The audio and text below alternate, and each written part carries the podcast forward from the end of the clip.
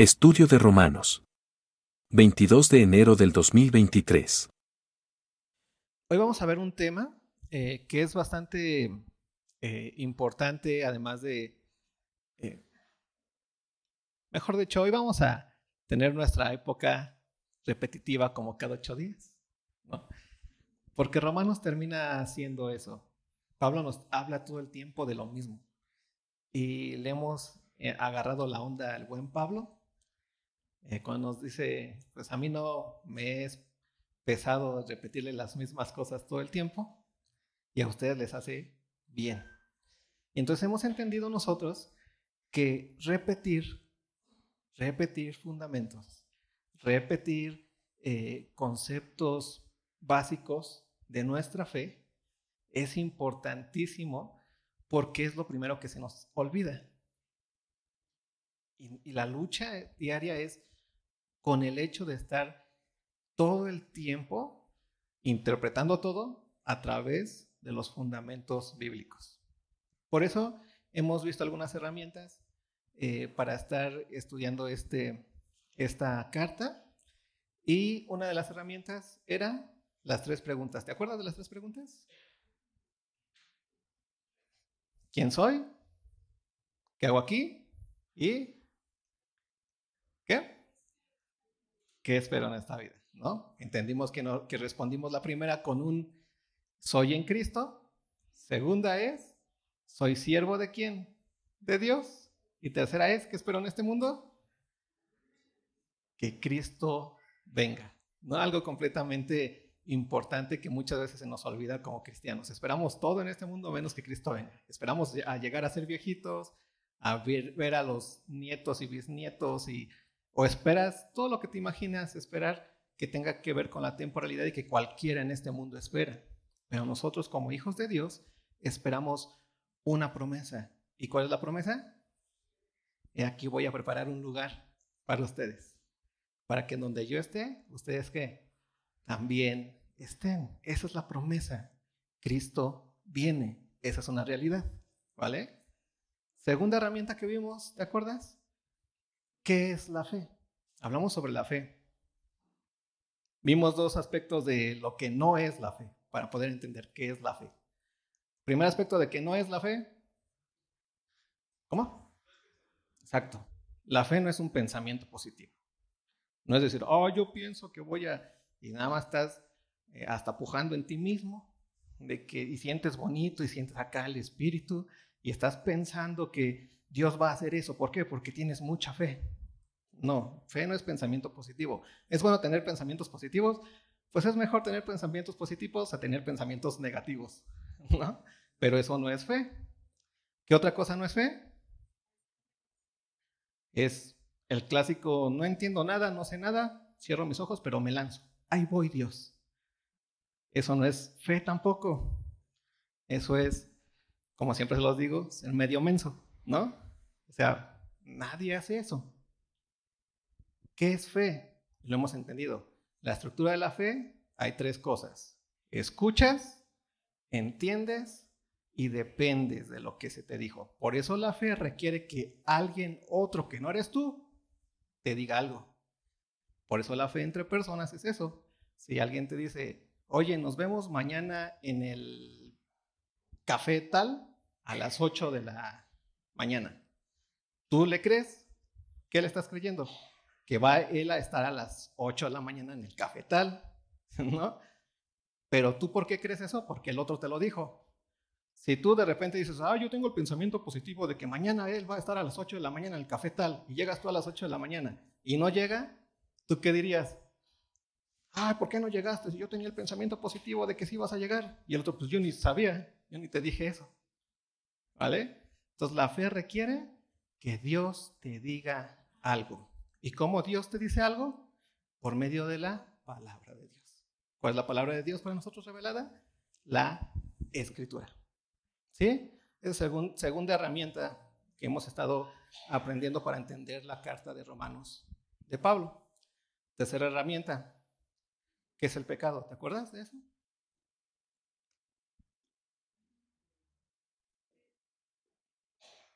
Fuerte, fuerte, que yo no escucho, estoy bien sordo. Exactamente, lo vimos en el capítulo 1 de Pablo, ¿no? Que el hombre, siendo necio, se creyó sabio, ¿no? Y entonces Dios los dejó, ¿no? Se envaneció en sus razonamientos, su necio corazón fue que entenebrecido. Vimos el tema con Adán, ¿te acuerdas cuál fue el problema de Adán y de Eva en, el, eh, eh, en lo que Dios les había dicho? Dios que les dijo, ahí está el huerto, está bien bonito, todo es suyo, todos los árboles son suyos, de todos los árboles pueden comer y después Dios dice, pero menos que de uno. Pero ¿cuál fue el mandato de Dios? No vas a comer de uno del árbol del bien, de la ciencia del bien y del mal. ¿No? ¿Y qué entendió Adán? Entendió que no tenía que comer, pero ¿Obedeció lo que Dios dijo? No, porque ¿cuál fue, qué fue lo que le enseñó a, Eva, este Adán? Que no solamente no lo tenían que comer, sino que ni siquiera tocarlo. ¿Te das cuenta? ¿Qué hizo Adán entonces? Le añadió algo más a la palabra de Dios. Ahí se encuentra en el punto de no depender de lo que solamente Dios dice. Entonces vemos cómo el pecado es pensar que sabemos más que Dios, ¿no? Y lo vivimos desde desde la maldad, si lo puedes decir así, ¿no? Hacer las cosas que Dios no quiere que hagas, o desde el fariseísmo, que lo hemos hablado, el puritanismo, que le ocurrió a este Adán, querer ser más santos que Dios. Dios dice que no solamente no coma del árbol, sino que yo qué voy a hacer. No solamente no voy a comer, sino no lo voy a tocar, ni me voy a acercar. ¿Te acuerdas de los fariseos? Dios que dijo, reposen en sábado, ¿Y qué hicieron los fariseos? Pues ni caminemos. Bueno, pero tenemos que caminar. Bueno, un paso nada más.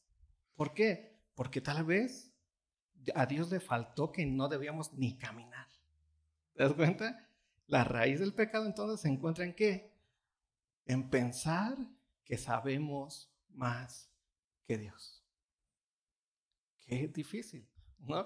Y es la lucha que traemos hoy en día estar aquí, escuchando la palabra de Dios, estar abiertos a la palabra de Dios es una lucha constante, porque estamos pensando que sabemos más que Dios, que no la sabemos de todas, que sabemos cómo la iglesia debe de ser, cómo el hermano que está allá enfrente está hablando debe de hablar, cómo los que están allí escuchando deben escuchar.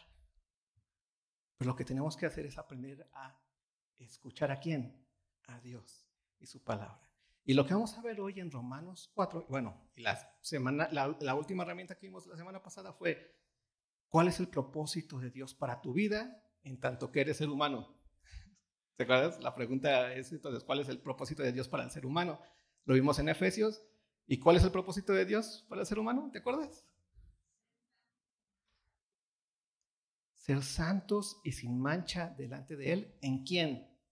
En Cristo Jesús. Y entonces Pablo entendía perfectamente que tú y que yo y que la iglesia ya vive bajo el propósito de Dios para este mundo. ¿Por qué? Porque Cristo ya vino. Cristo ya cargó nuestros pecados. Cristo ya murió por nuestros pecados.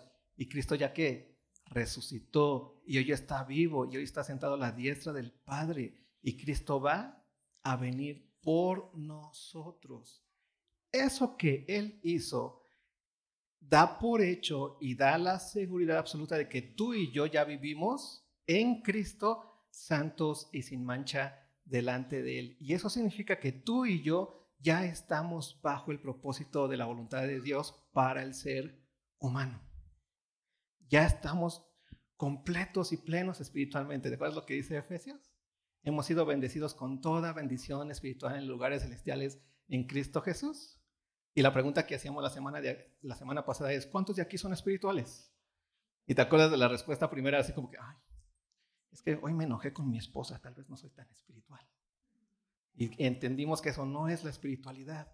Tú no generas la espiritualidad. La espiritualidad te fue dada por la obra de Cristo y has sido bendecido con toda bendición espiritual. Y por lo tanto, tú eres espiritual. ¿Cuánto espiritual te falta? Nada, estás completo en quién? En Cristo Jesús. Y eso te da un descanso absoluto, porque partes de que ya tienes una vida nueva, una vida eterna, una vida completa, una vida espiritual. Y de repente el cristianismo, o muchos cristianos, lo que se la pasan haciendo es pensar que ahora ellos tienen que hacer algo para lograr los niveles espirituales a los cuales Dios quiere que nos acerquemos. ¿Y cómo lo haces? Pues viniendo a las 11 de la mañana a la iglesia, teniendo tu devoción al diario. Y no, tu espiritual ya está dada. Ahora, ¿qué va a pasar? Vas a madurar. ¿Y cómo vas a madurar? Por medio de la palabra de Dios dada a tu corazón.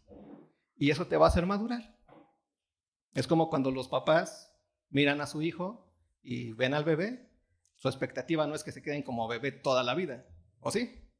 Están así como que, ay, ese niño, o no lo ven y dicen, ah, ni es ser humano, y algún día se volverán ser humano. Igual el cristiano, el cristiano ya nació de nuevo, ya está completo, ya es nueva criatura. ¿Qué es lo que va a ocurrir con él? Va a madurar. ¿Pero cómo madura el cristiano? Por medio de la palabra de Dios. ¿Qué dice 2 Timoteo 3:16? ¿Alguien lo busca y lo lee, por favor?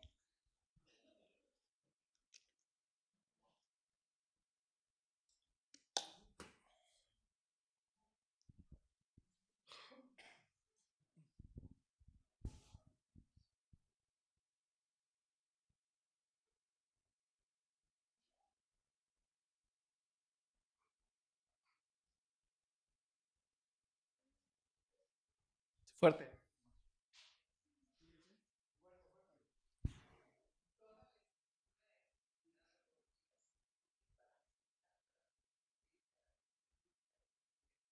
Síguele, síguele.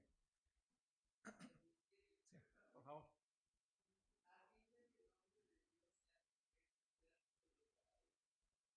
Hasta ahí. ¿Te das cuenta de lo que dice esa, ese versículo? Toda escritura es que inspirada por Dios. ¿Quién te está hablando? Dios. Ya entendimos que la fe es eso. La fe no es algo que tú produces, es algo que Dios produce. Es, la fe viene por el oír y el oír por la palabra de Dios, ¿no? Lo dice Romanos. Entonces, toda la escritura es inspiración. Inspiración es que proviene del, aliento divino, proviene de la voluntad divina, del pensamiento divino. Toda escritura es inspirada. Y luego me gusta la siguiente parte y es útil. Toda la escritura hace algo.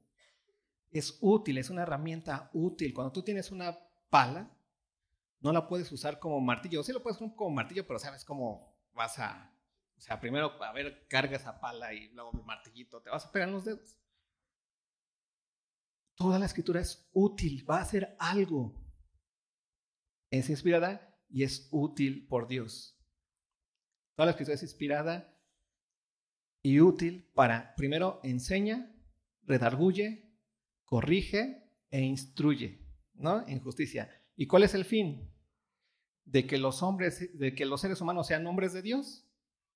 No. ¿Dice eso? ¿Qué dice? De que el hombre de Dios sea qué?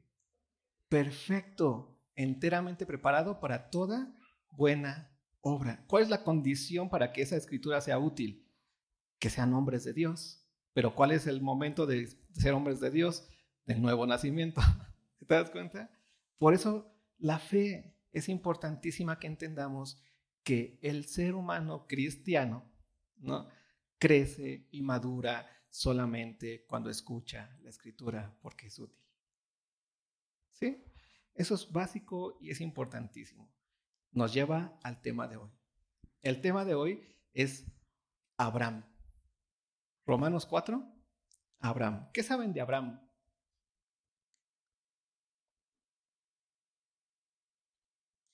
Tiene uno de los lemas más fuertes que pueden existir, ¿no? Le dicen, ¿el padre de qué? Uf, el padre de la fe. Cuando dice que es el padre de la fe, nos está diciendo que Abraham es el ejemplo de cómo funciona la fe en el ser humano. Y nos es el ejemplo no solamente de cómo funciona la fe en el ser humano, sino también que es el ejemplo de cómo tú y yo podemos vivir en fe. Porque muchas veces ese es el grave problema de los cristianos, ¿no? que no sabemos qué es eso de vivir en fe. Porque la Biblia nos dice que el justo por la fe vivirá. Tú escuchas todo el tiempo que ten fe, hermano. ¿Sí te ha pasado?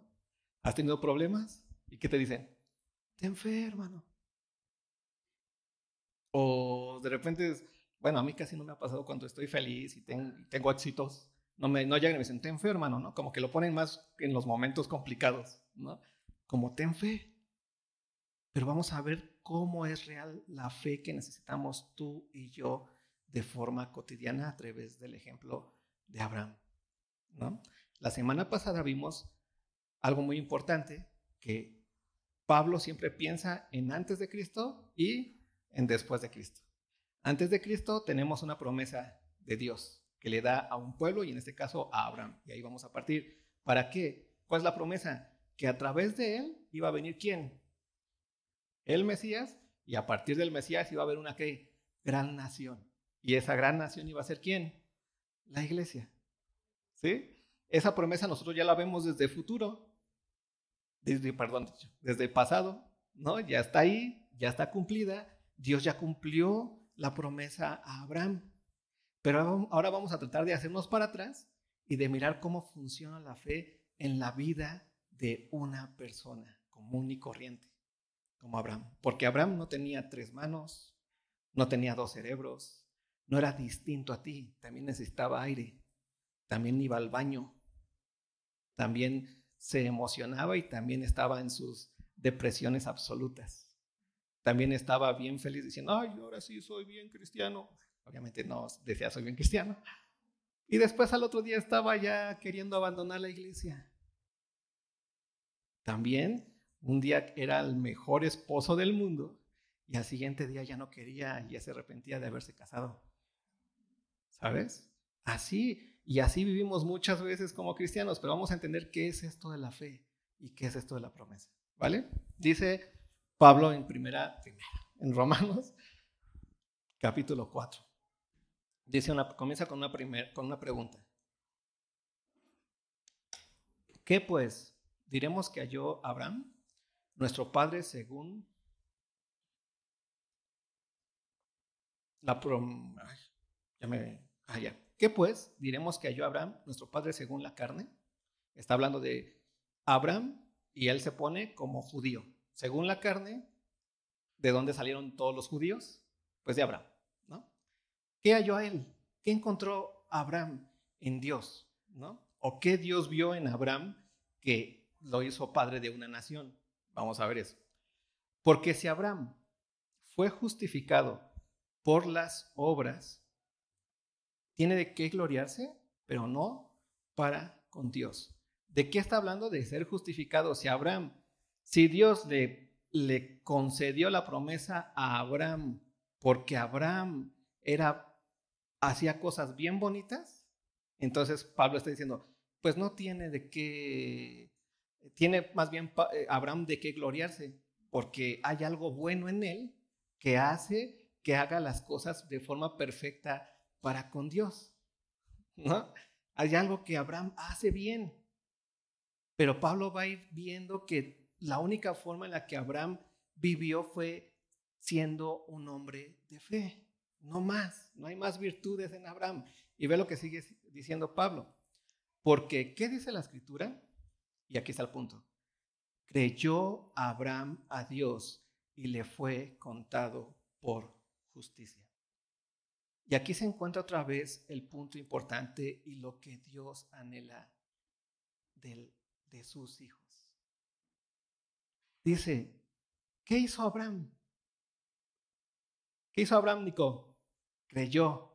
¿Qué hizo Abraham, Víctor? Creyó. Y otra vez, si ya entendimos lo que es creer, lo que es la fe, entonces, ¿cómo lo podemos explicar? ¿Qué hizo Abraham? Escuchó a quién? A Dios. ¿Eso qué significa para él? Que no se escuchó a sí mismo, que no escuchó a los demás grandes sabios seres humanos, sino que escuchó a quién? A Dios. Segunda cosa que significa es que entendió lo que Dios quería. ¿Te acuerdas lo que ah, ah, Dios le dijo a Abraham? Sal de tu tierra y de tu parental. ¿Y qué hizo Abraham? ¿Pero qué hizo? pero ¿qué hizo? sí creyó, pero que salió de su tierra y de su parentela. Entendió, era salir. ¿Y qué hizo Abraham? Salió. ¿Vale? Ve lo que sigue diciendo entonces. Esto le fue contado por justicia. Pero al que obra, y aquí está la diferencia, creer es lo que hace que se cuente por justicia, pero ¿qué hace de un hombre que sea creyente? Que escucha lo que Dios quiere, está abierto a lo que Dios quiere, busca la palabra de Dios. Eso es un creyente, ¿no? No es hacia sí mismo, no es hacia los demás. ¿Qué es lo que hace que Dios considera a un hombre no creyente, sino que obre? Es alguien que de su propia voluntad hace lo que piensa que es mejor hacer. ¿Alguna vez te han dado ese consejo? Sigue tu corazón. Más cuando vivimos en épocas de romanticismo absoluto y de sabios de internet y redes sociales, ¿no? ¿Qué es lo más importante que tienes que hacer? No, no lo que te digan, no lo que sigue tu corazón. Te lo dicen bonito y tú dices, ay, sí, voy a seguir mi corazón. dices, ¿cómo, ¿cómo se sigue eso? Pues siente, si tú lo sientes, pues hazlo. Si no lo sientes, no lo hagas. ¡Wow! ¡Qué sabiduría! es la oscuridad donde todos los gatos son pardos, todos se ven iguales. O sea, es, es, es horrible eso. Sigue tu corazón, sigue lo que tú te imaginas. Tú eres el mejor, el mejor maestro para ti mismo, o los peores. Mira a los niños. Ellos son los mejores maestros, porque son inocentes. Y tú dices, ah, no funciona así. Ojalá fuera así de fácil y de sencillo. Seríamos los seres humanos más sabios en el universo. Pero no funciona así. El que cree es alguien que entiende que eso no es sabiduría, eso no es luz. ¿Qué es luz? Dios hablando y su palabra en su revelación, diciéndonos qué hacer. Y entonces Abraham es creyente, ¿por qué? Porque estaba abierto a lo que Dios le decía. Cuando tú obras sin estar abierto a lo que Dios dice, entonces Dios considera que tú qué estás haciendo? Obrando de ti mismo. Esas son las obras. Dios no te ha dicho nada, Dios no has escuchado nada, pero comienzas a obrar. Imagínate a Abraham que Dios no le dijo nada y de repente dice, yo sentí como que Dios me dijo, te vengo. Salgamos, familia, vengan, vámonos. ¿Por qué? Porque voy a lograr que Dios, porque está viendo lo que estoy haciendo, haga algo. No, si Dios no lo dijo, Dios no va a hacer nada. Esos son los que obran a consecuencia de los, a diferencia de los que creen. ¿Sí queda claro un poquito el asunto? ¿Sí? Ve lo que sigue diciendo entonces. Pero al que obra, no se le cuenta el salario como gracia. ¿Te das cuenta? Sino como deuda. Es muy diferente. Eh, en la Ciudad de México lo vives esto de una forma impresionante. Vas en tu carrito, bien buena onda. No sé si lo has visto, a mí me encanta verlo, ¿no? Bueno, más cuando soy así, viéndolo, voy en el camión y lo veo. Me fascina, porque vas en el carrito y de repente ves un chisguete así en tu, este, en tu parabrisas, ¿no? Y vas el chisquete y ves a los señores. Y el, como que no existe la vida, ¿no? Y aquí obra y, y, hasta le echan así para que sientas que están haciendo algo por ti, ¿no? Y entonces los que no traen dinero, los ves como que comienzan a sentirse desesperados adentro, buscando por todos lados. Así el chicle, no, no, pues un chicle no me lo va a aceptar, ¿no? Lo que sea, estás buscando por todos lados. Y ahí lo que estás viendo es que lo que te dieron a ti no lo estás viendo como como fe, sino como obra. Ellos están obrando y a ti te hicieron de qué? Deudor. Ya les debes. ¿Sí o no? Amén. ya les debes lo que, lo que, lo que, pues no, y hasta haces los cálculos, pues ¿cuánto le costará un cachito de jabón? Pues, dos pesitos, no, es muy poco, ¿no? Cinco pesos, no, un peso, o sea, ya estás calculando porque ya les debes dinero. Eso no es algo que te dieron por, por, gracia. Es algo que te hace sentir que deudor. Y hasta cuando no traes, dices, perdón, pues no traigo, perdóname. O sea, lo ves como superior. O sea, y así entra el punto, ¿no? En donde ellos qué hicieron? Obraron tratándote de obligar a que les dieras qué? Dinero. ¿Sí? Pero si, imagínate la diferencia. Vas en tu carrito, los ves a ellos, escuchas que dicen, voy a poner así, escuchas que dicen, estoy lavando parabrisas gratis. Tú escuchaste. ¿Y tú qué haces? Ah, por favor, lava mi parabrisas gratis. Y va y lava el parabrisas gratis. Tú lo vives como qué? Como gracia. ¿Te das cuenta de la diferencia? Uno es obra, llegó sin preguntarte y ¡pum! Y el otro es que, gracia. ¿Por qué? Porque te dijo lo que iba a hacer, tú escuchaste, dependiste de eso y recibiste eso. Para con Dios muchas veces pasa lo mismo. El hombre quiere ser bueno, pero quiere ser bueno a su manera. Y entonces, bueno, Dios, yo voy a ir a la iglesia para que transformes la vida de mis hijos. Y voy a estar ahí todos los días a las 11 de la mañana, bueno, todos los domingos a las 11 de la mañana, y voy a hacer como que le pongo atención a ese loco que está ahí hablando, para que tú transformes la vida de mis hijos.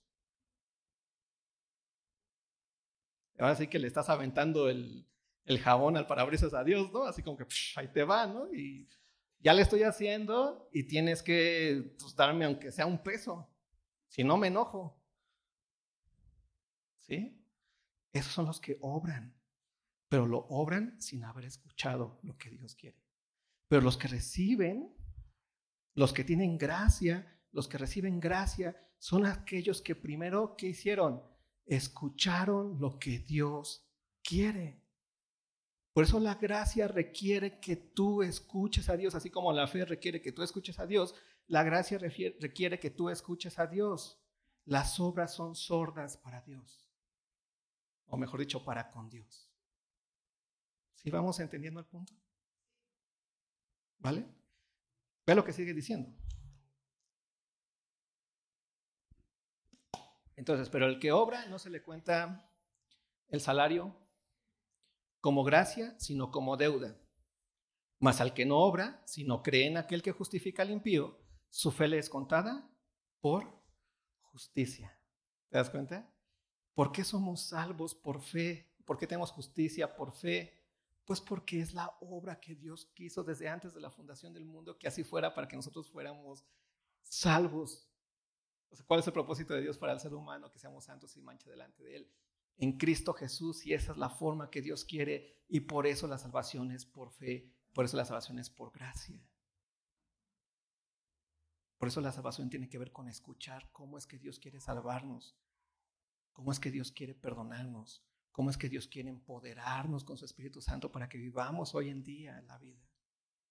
¿Cómo es que Dios quiere que vivamos con una promesa de su regreso? Pero todo, eso está fundamentado en lo que Dios dice en su palabra. Por eso para nosotros su palabra es bella, es hermosa, es fuente de sabiduría, porque es Dios, es inspiración de Dios. Y ve lo que termina diciendo. Versículo 6, como también David habla de la bienaventuranza del hombre a quien Dios atribuye justicia sin obras. ¿Por qué el hombre es bienaventurado el que frente a Dios es bienaventurado cuando Dios le atribuye justicia al hombre sin obras?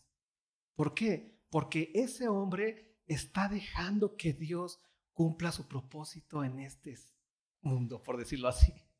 Porque Dios está cumpliendo a través de ese, ese rendimiento del hombre su soberanía absoluta. Eso es hermoso. O sea, es bienaventurado ese hombre que se deja hacer por Dios. Es bienaventurado. Es bienaventurado ese hombre que recibe esa voluntad de Dios en su vida. Es bienaventurado.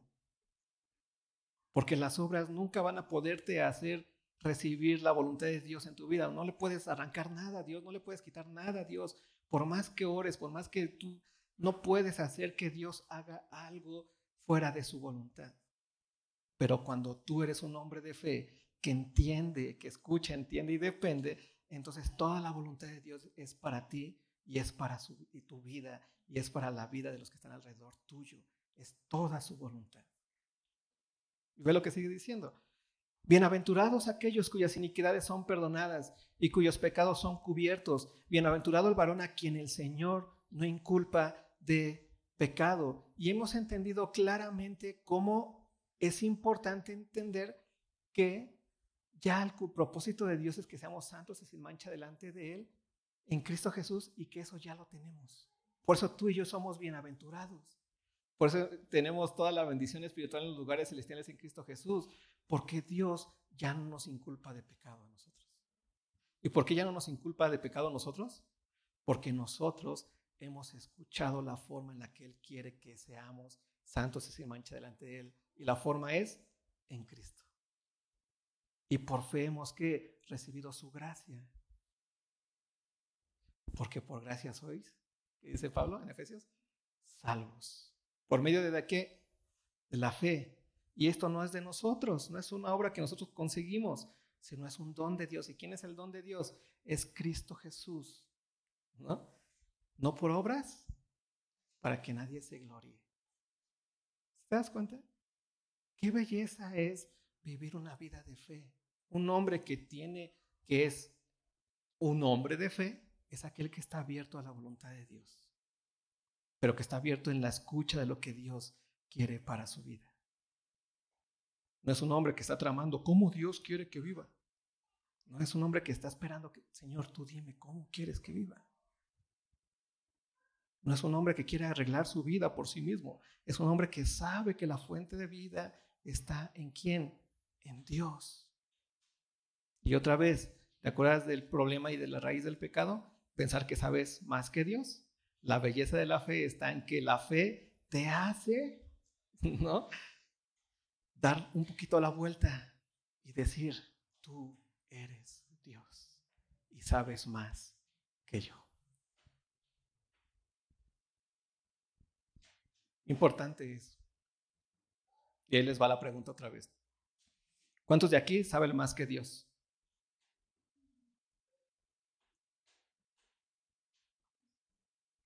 de forma real e intelectual, pues nadie. Pero vamos a la pregunta en la voluntad y en su intimidad. Ahí sí no me la responden. ¿Cuántos de aquí luchan cada día por no querer saber más que Dios? Todos tropezamos con eso. Pero todos tenemos ya el nuevo nacimiento que nos da la capacidad de ser personas que podemos escuchar a Dios. Y la lucha se encuentra ahí. Y cuando caminamos en esa... Bueno, déjame, ya me estoy adelantando, me gusta adelantarme. Ve lo que dice con, con, con, Abraham. Versículo 9. ¿Es pues esta bienaventuranza solamente para los que de la circuncisión o también para los de la incircuncisión? Porque decimos que Abraham le fue contada la fe por justicia. ¿Cómo pues le fue contada? Estando en la circuncisión o la incircuncisión. No en la circuncisión, sino en la incircuncisión.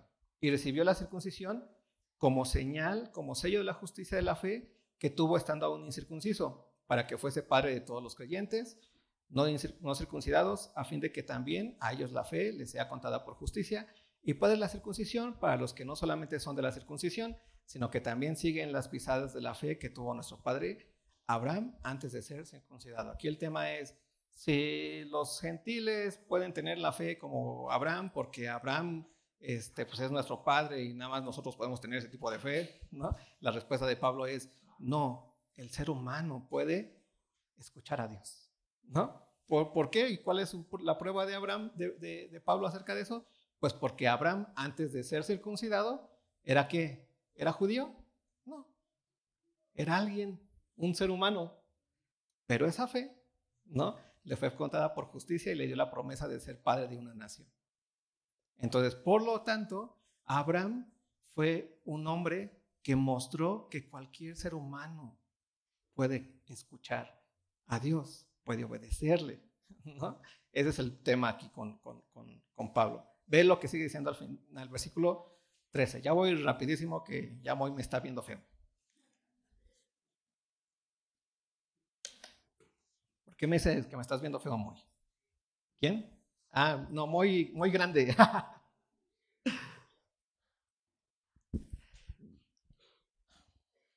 Ve, porque no por la ley fue dada a Abraham o a su descendencia la promesa de que sería heredero del mundo, sino por la justicia de la fe.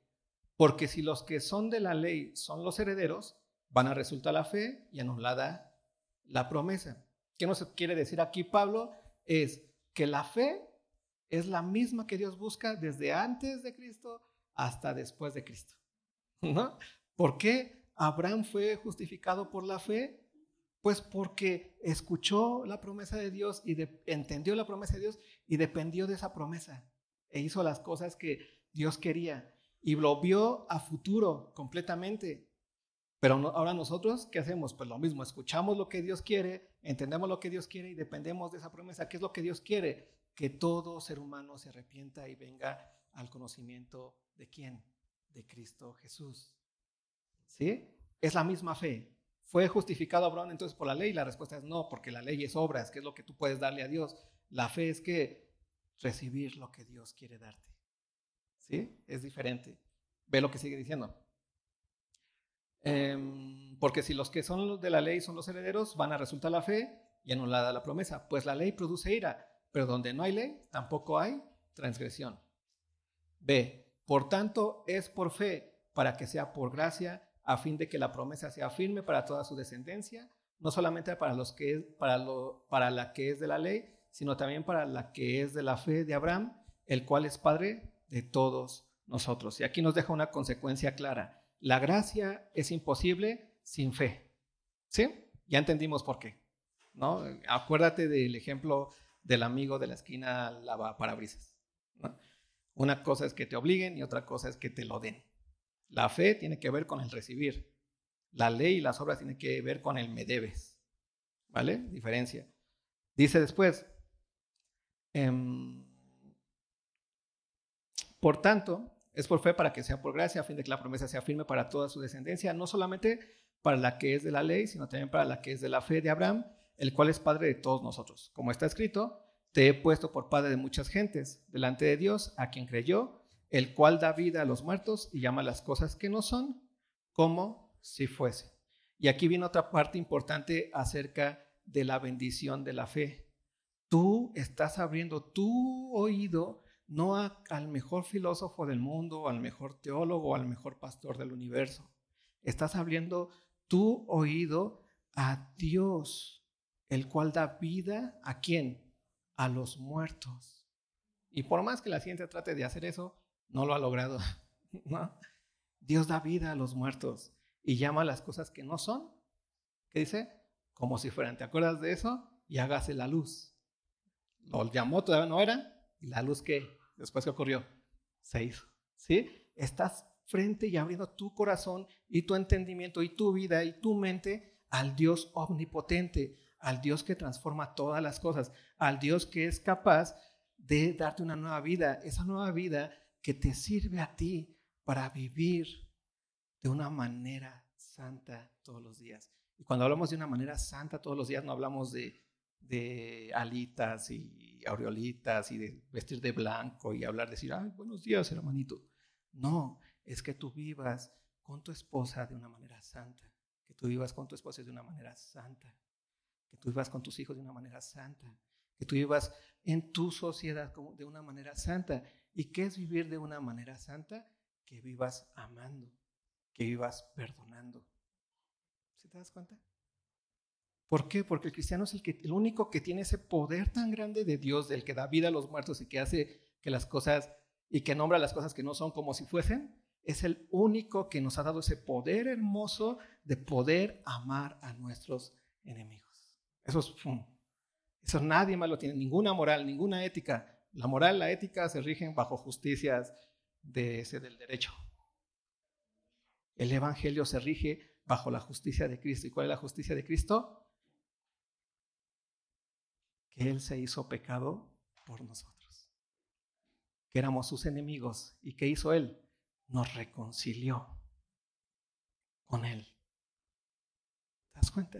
Por eso tú tienes toda la capacidad de esposo para amar a tu esposa para perdonar a tu esposa. Por eso tú tienes toda la capacidad de esposa para amar a tu esposo, para perdonar a tu esposo. Por eso tú tienes toda la capacidad, papá, para amar a tu hijo, para perdonar a tu hijo. Por eso tú tienes toda la capacidad, hijo, para amar a tu padre, madre, para perdonar a tu padre, madre. Porque ese poder viene de aquel que nos ha dado esa nueva vida. Pero eso es por la fe, no es por las obras. Es algo que ya tienes. Pero ahora, ¿cómo, cómo lo, lo uso? Pues madúralo. Vas a ir madurando. Dios te lo va a madurar en tu corazón. Ve lo que sigue diciendo. Ya termino, Mo, ya termino.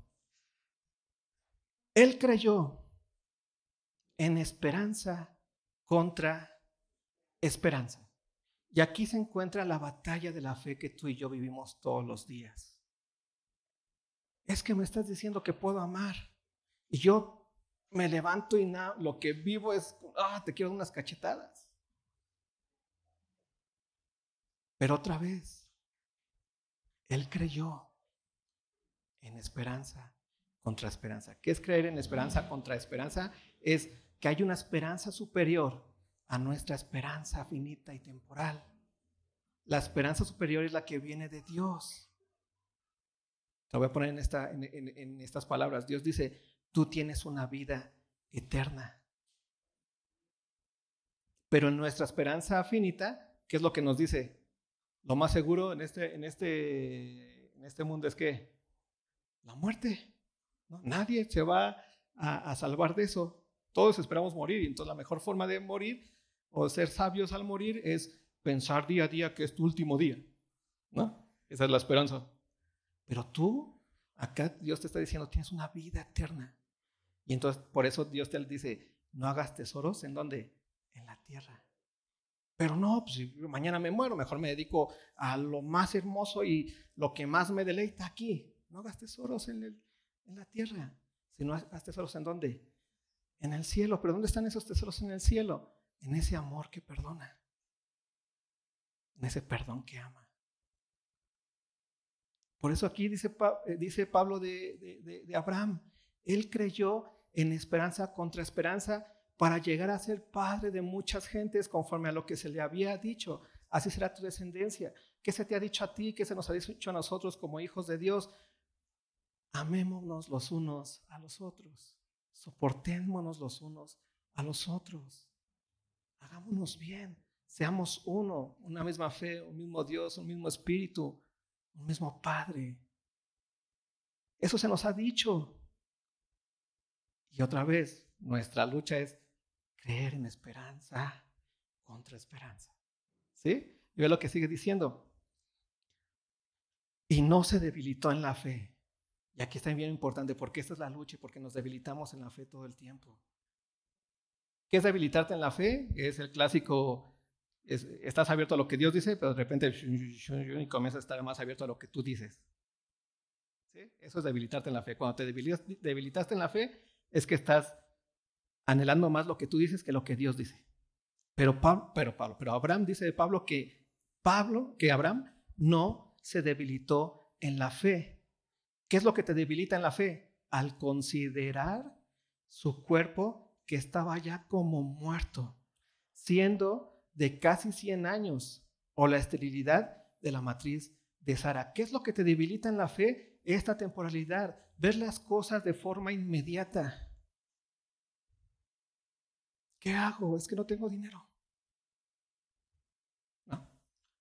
¿Qué hago? No, pues me voy a matar trabajando 20 mil horas. Pero estás descuidando todo lo demás importante que Dios quiere. No, no, porque es que si no, ¿qué voy a comer? No, no comemos de oraciones. Se debilita en la fe porque estamos en esta lucha, estamos aquí y realmente nos pasa. No es así como que, ay, a nadie le ha pasado, pues, todos hemos pasado por ahí. no, pero eso es una debilidad en nosotros, es algo que nos va a debilitar la fe. Porque Dios nos ha dicho, ten contentamiento. Dios va a proveer. Dios va a dar. ¿Sí? Y así más cosas. Y ve lo que sigue diciendo. Tampoco dudó por incredulidad. ¿Y qué es dudar por incredulidad? Es cerrar tu, tu oído a lo que Dios dice. No, entonces, cuando tú eres, tienes una duda de incredulidad, es un, Dios dijo esto, pero no. Sí, sé que Dios dijo eso, pero no me interesa lo que Dios dice. tampoco dudó. Dios dice y Dios es sabio. Por incredulidad de la promesa de Dios, sino que se fortaleció en fe, dando gloria a Dios. ¿Te das cuenta? ¿Cómo te fortaleces? Te fortaleces en fe dando gloria a Dios y ve lo que sigue. Plenamente convencido de que era también poderoso para hacer todo lo que había prometido, por lo cual también su fe le fue contado por justicia. Cuando tú eres capaz de estar abierto a la palabra de Dios, estás abierto a Él porque tú estás mirando al Dios que es plenamente poderoso. Ese Dios que da vida a los muertos, ese Dios que llama las cosas que no son como si fuesen. Es el Dios que es Rey de reyes y Señor de señores. Es el Dios que no le espanta nada. No le espanta la inflación. No le espanta que baje el dólar. A muchos sí va. no le espanta que, que gobierne el PRI o el PAN o el PRD o Morena. Dios no le espanta, porque Dios sabe que tiene hijos que le escuchan y que ya son santos y sin mancha delante de Él en cualquier circunstancia. Que tiene hijos que han sido completos ya en Él. Y por eso tu fe, cuando está así escuchando, sin dudar, plenamente convencido de quién es el que le habla, puedes caminar una vida que honre a Dios todo el tiempo. ¿Sí? Y ve, terminamos con esto, porque ya me está regañando Toñito también. Y no solamente con respecto a él se escribió que le fue contada, sino también, también con respecto a nosotros, a quienes ha de ser contada. Esto es, a los que creemos en el que levantó de los muertos a Jesús, Señor nuestro, el cual fue entregado por nuestras transgresiones y resucitado por nuestra justificación. Y otra vez la pregunta, ¿cuántos de aquí ya viven el propósito de Dios para sus vidas? La respuesta es todos los que hemos creído en quién? En Cristo Jesús. Porque la fe es la que nos ha justificado. ¿Te das cuenta de la importancia de la fe para nuestras vidas? Es muy importante, muy importante. ¿Se puede debilitar la fe? Sí, ya vimos qué es lo que lo debilita, que tú veas la, inmediatez en el vivir cotidiano. Y la debilita completamente porque los trancazos vienen. De los trancazos nadie te salva.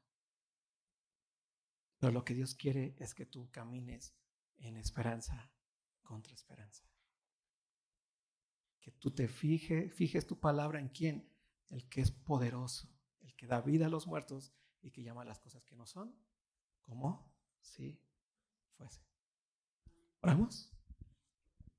Señor, muchas gracias, porque has sido bueno con nosotros, porque podemos conocer tu palabra, porque nos has dado una nueva vida, porque nos has dado y a tu propósito. Gracias Señor.